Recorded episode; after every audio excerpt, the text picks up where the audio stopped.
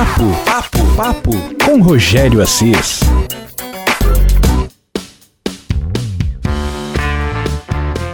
Bom, e no papo de hoje eu converso com ela, uma tremenda profissional. Ela começou a carreira dela como locutora de rádio, locutora comercial, dubladora. Hoje ela faz diversos trabalhos, ela é contadora de histórias também. Enfim, nós vamos conhecer um pouco da carreira, da história profissional da locutora Sônia Pérez. É muito divertido, viu? Inclusive, você que tem aí a minha mesma faixa etária, mais ou menos da minha idade, que eu não vou revelar, você vai lembrar daquele filme lá, Os Caça-Fantasmas. E sabe aquele personagem, o Geleia? É, quem dublou o Geleia foi a Sônia Pérez. Vamos lá então conhecer um pouco desta grande profissional aqui no Papo com Rogério Assis. Sônia Pérez, que nos dá a honra, que tive um prazer imenso de conhecê-la. Ela em passagem aqui por Ubatuba, né? E aí tivemos a oportunidade de nos conhecer e até fazer alguns trabalhos juntos. Sônia, obrigado, obrigado por essa oportunidade de bater esse papo com você. Obrigada a você. Bom, ele já falou demais de mim, eu agradeço, ele exagerou um pouco, com certeza, mas também foi um prazer para mim conhecer o Rogério. E aí a gente tem uma parceria super legal. Quando eu vou para Ubatuba, a minha filha mora lá, minha netinha, foi uma parceria, foi um, um conhecimento assim que eu tenho muita gratidão. Né?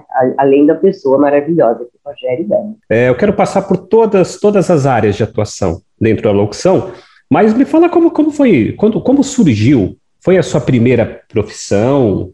Quem, de repente, alguém deu a dica, pô, que voz legal, por que, que você não grava, por que você não faz tal coisa? Foi pelo rádio? Como, como foi sua introdução nesse mercado, Sônia? Olha, foi muito engraçado, porque, na verdade, eu era secretária bilíngue, estenodatilógrafa, coisa que uhum. os jovens que estão ouvindo hoje talvez não saibam o que é. Como diz o Karnal, quando ele fala coisas, né, telex, coisas antigas, ele fala assim, depois o titio explica. Então, depois a titia explica, ou procure o que é estenodatilógrafa. Enfim, aí eu era secretária, como toda moça da época, né? A gente queria ser modelo e atriz. E aí um dia uma, me apresentaram numa agência de publicidade em Curitiba, eu sou carioca, mas na época eu morei em Curitiba, e eu comecei, eu queria eu fazia trabalhos como modelo. E o dono da produtora falou: ah, mas você tem uma voz legal, por que, que você não, não começa a trabalhar com locução? E aí eu comecei em Curitiba na época, né? Faz, eu tô no mercado há mais de 30 anos.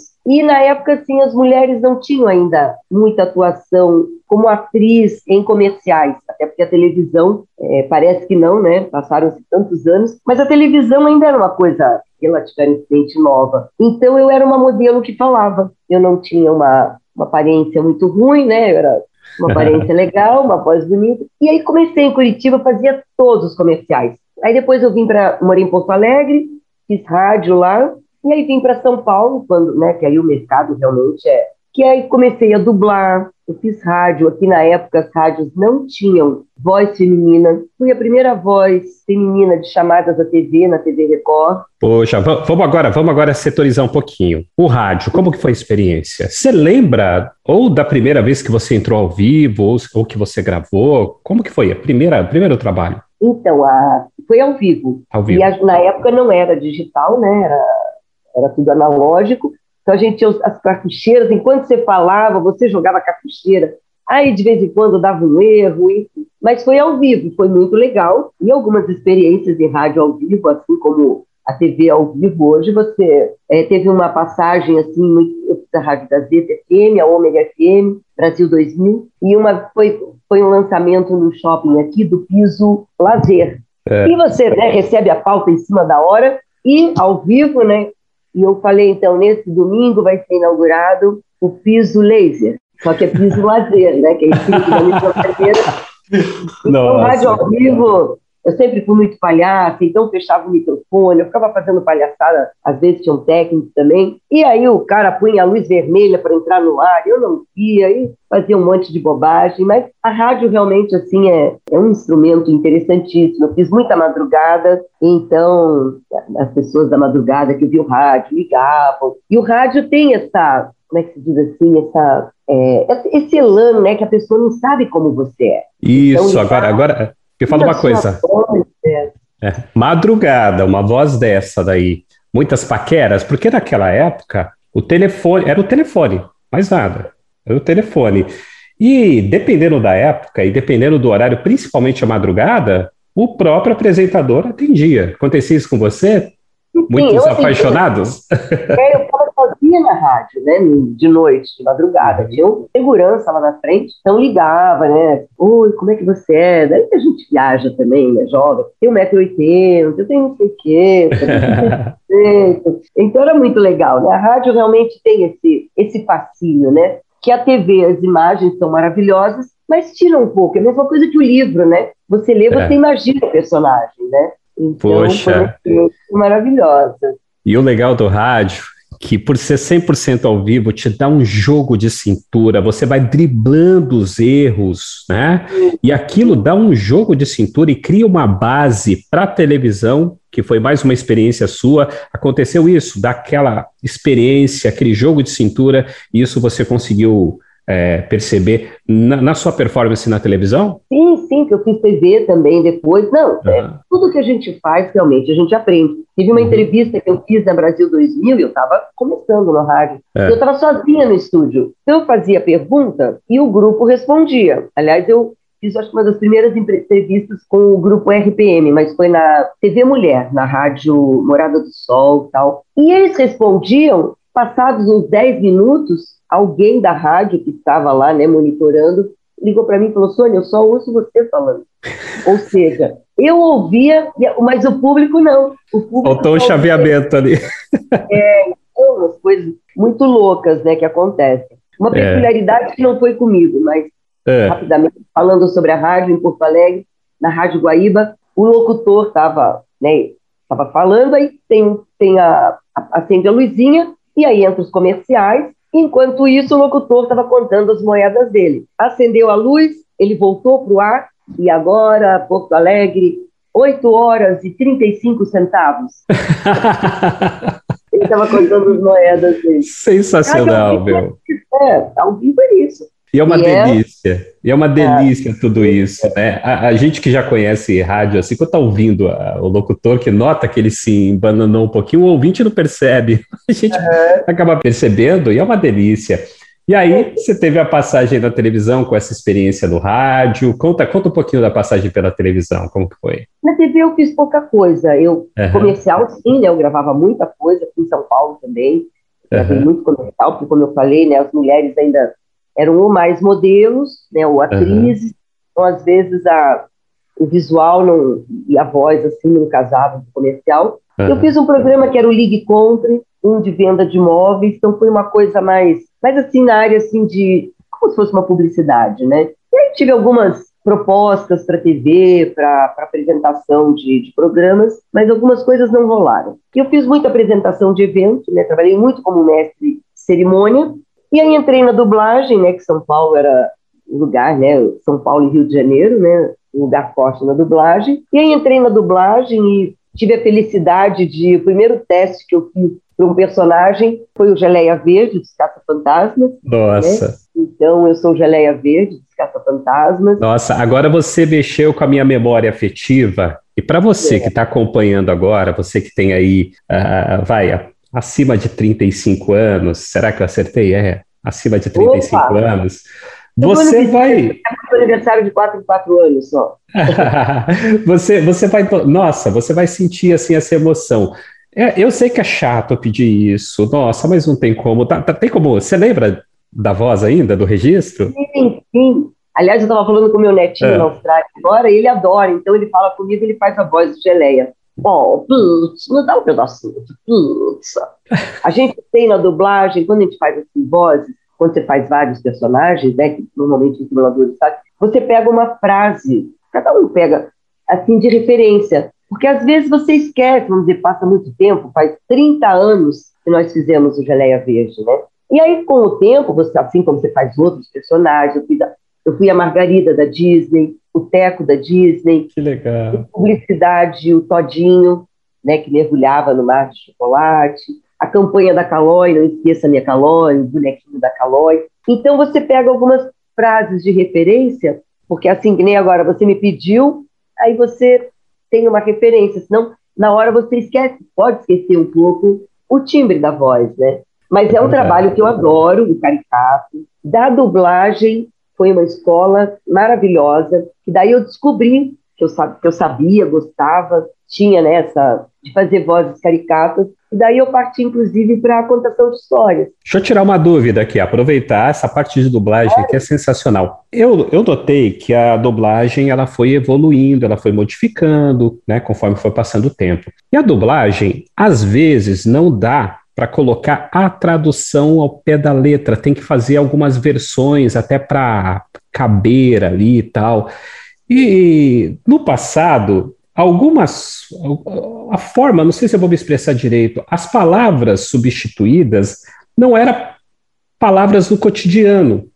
Eu notei que hoje parece que está mais adaptado as palavras assim que todo mundo realmente fala. Antigamente não colocava na dublagem palavras que não, não tinha tanto domínio aqui no Brasil, que as palavras as pessoas não falavam tanto, né? E hoje parece que está um pouco mais dentro da realidade. Mas é por aí? Teve essa adaptação, Sônia? Então, o que acontece? Na verdade, a dublagem, né, os textos, onde seja um filme inglês ou em outro idioma, traduzido para o nosso idioma, no caso português, na verdade não é uma tradução que tem que ser feita. Tem que ser feita uma adaptação. Exatamente por isso. Por exemplo, oi, né? A gente fala oi. Aí no inglês, good morning. Então, é, na verdade, existe dia, continua existindo, infelizmente, como tudo, né? Tem, tem falhas em todas as profissões, né? Então, assim, tem que ser feita uma adaptação, porque tanto na, na, na palavra que vai ser dita, quanto na, no, a gente chama o boneco, né? Que boneco. abre e fecha a boca. Quanto tem que caber na boca. Então, se você fala oi, vai falar good morning, claro que vai fazer aquelas dublagens da época do Chico City, né? Que era proposital, né? Que o cara abre a boca e não fala, daí quando fecha, estou falando. Então existe, né? Como infelizmente, na verdade não pode ser feito, mas a gente fala que foi traduzido, mas na verdade é uma adaptação, seja na, no significado da palavra, quanto na adequação também. É uma adaptação e uma adequação, tanto ao movimento labial quanto à nossa língua. Porque tem termos que se usam em outro idioma que você não pode traduzir ao pé da letra porque fica chulo ou fica. Enfim. Então, na verdade, tem que ser feito realmente uma adaptação. Uma curiosidade da dublagem que eu uso, é. interessante e importante as pessoas saberem. Muita gente não gosta de filmes dublados, preferem ver original. Que é óbvio, você vê um ator consagrado, seja um Tom Hanks, seja quem for, no original, quem sabe o inglês, quem sabe a língua, claro que é muito mais legal você ver o filme na íntegra, com a interpretação e com a emoção do ator. Mas a dublagem, ela é muito válida porque nem sempre você, mesmo sabendo o idioma, você consegue, às vezes, acompanhar um filme inglês. E muita gente fala que a dublagem é ruim. A dublagem brasileira é considerada a melhor qualidade de dublagem do mundo. Então, uma pequena explicação. O que acontece se as pessoas falam que a dublagem é ruim? Um dublador, eu não estou fazendo nem defesa nem acusação, mas é uma defesa clássica até do nosso trabalho. Um ator, eu dei o exemplo do Tom Hanks, que teve alguns comentários da época de dublagem, né, naquele filme, por exemplo, Forrest Gump. O Tom Hanks fez um laboratório daquele personagem durante um ano. O cachê dele também foi um pouco maior do que uma hora de dublagem, né? Os atores ganham milhões. O dublador, você vai para o estúdio, você normalmente nem sabe o que você vai fazer. A não ser quando você tem uma série fixa, que nem eu fazia o Geleia, você vai para o estúdio sabendo aquilo. Você não sabe o que você vai fazer. Então você entra no estúdio, você tem, sei lá, uma hora, você recebe o texto na hora. Você tanto tem que chorar, como rir, como se emocionar, obviamente com valor, não que você trabalhe pior porque o valor não é o mesmo, mas né, tá tudo incluído. Então o dublador brasileiro ele é excelente, porque assim como os dubladores em geral, lógico, né? Mas eles são excelentes porque você chega no estúdio e você não teve laboratório com um ator que faz aquele filme. Então, claro que na maioria das vezes, o filme no original, o, o, o ator foi escolhido a dedo para aquele personagem. Mas então, só para justificar ah. um pouco quem acha que a dublagem é ruim, ela tem seus percalços. Eu vou mais longe ainda, Sônia. O Bruce Willis, a voz do saudoso Newton da Mata parece mais com Bruce Willis do que a própria voz do Bruce Willis. Né? Para você que está acompanhando a gente, você pegar os filmes mais antigos do Bruce Willis, é, o dublador é o saudoso Milton da Mata. Novo dublador, bom também, mas assim, se você ouvir o próprio Bruce Willis, não combina.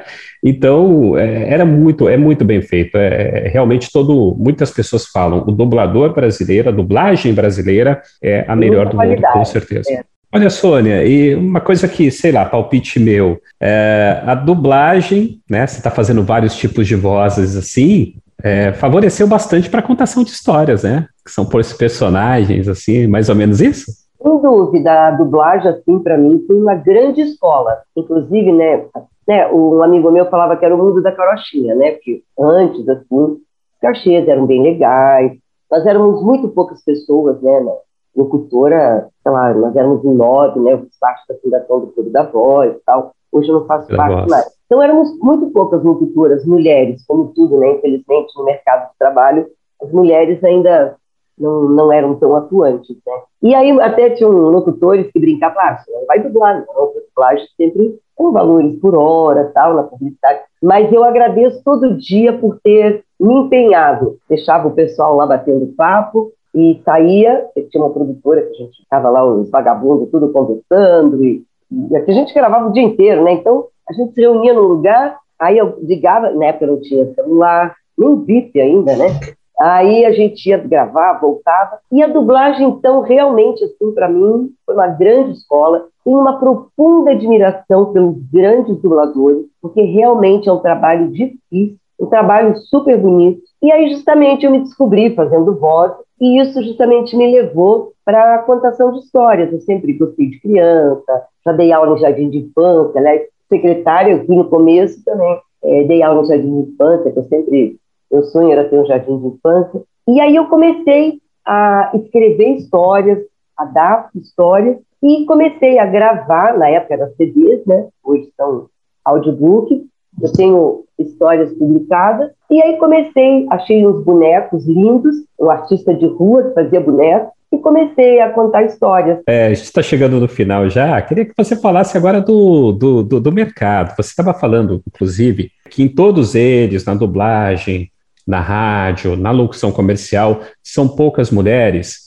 E eu me lembrei aqui de uma, uma coisa, no mínimo, curiosa. Né? Foi feita uma pesquisa. Se você for pegar a equipe, eu vou falar mais do rádio, foi da onde teve essa pesquisa. Uma certa emissora queria contratar mais mulheres e fazer um segmento só com mulheres e fez uma pesquisa de aceitação. Olha, quase 100% dos homens preferem ouvir mulheres quase 100% das mulheres não gostam de ouvir mulheres. Eu falei, nossa, porque tem aquela coisa, o, o homem está muito acostumado com a voz da mãe. Então é muito bom, é muito gostoso. É como, por exemplo, músicas interpretadas por cantoras. A maioria dos homens adora. Eu, nossa, são minhas preferidas, até mais do que cantores. Então, é, isso foi do mínimo curioso. A própria mulher de repente, colocar uma barreira, né? Porque o que acontece? O coordenador artístico da emissora, o dono, ele quer planejar ali uma equipe para que as pessoas, né, tem que ter em cima da aceitação ali. Eu, eu fiquei com isso na cabeça, eu falei, caramba, olha aqui, que coisa. Olha, esse é um assunto para outra entrevista. É, é verdade. Porque aí é uma questão mesmo, é, isso desde já antes, mesmo quando nós éramos poucas mulheres, então comerciais e as próprias mulheres de agência tinham uma certa restrição à locução feminina. E eu lembro, eu nunca esqueci um comercial na época do Dia dos Pais, da Casa das Cuecas, que foi um amigo meu que fez. E eu achei aquilo tão estranho, o pai falando com o filho, o filho falando, ah, vou dar uma cueca. Eu falei, era o tipo de comercial para uma mulher falar sobre a cueca. Uhum. Mas, então, uma outra questão, as mulheres, infelizmente, nós não vamos instruir nós, as mulheres, temos certas questões com as outras mulheres. Aí entra, entra outra, outras questões mesmo, mas é, é verdade. Ao mesmo tempo que a gente quer que o né, a gente quer trabalhar, quer ampliar o mercado feminino, ao mesmo tempo a gente se boicota. É o comercial que teve das cuecas mesh, eu acho que foi o primeiro comercial que teve, então eu fiz. E dizia assim, cuecas mesh, mesh que eu gosto, mesh, a cueca do homem Que legal. Tem uma mulher para fazer, né? que ano que foi? Que, que época que foi esse comercial? 25 anos atrás. A década de 80. É uma, é uma muito rica de Valita faz com carinho. Na época do plano Collor, quando a gente ficou zero dinheiro. Uhum. E aí apareceu essa campanha que eu peguei, fiz o teste. Ganhei dinheiro naquela época, porque a gente ficou, né? Zerado, quem lembra do plano Collor. O confisco da poupança. É, eu fiz várias campanhas. Valita faz com carinho, era no Dia das Mães. Dê Valita, dê centrífuga Valita de presente. Ela sabe o que é bom. Valita faz com carinho. Para cada eletrodoméstico era uma assinatura. E para cada eletrodoméstico era um cachê. Então, na época, Legal. era o mundo da carochinha. E aí eu Nossa. fiz, eu ganhei o prêmio com o Louco por uma campanha também maravilhosa. Eu queria só, antes de encerrar, sem ser é, chata já sendo, falar de um, um, trabalho novo.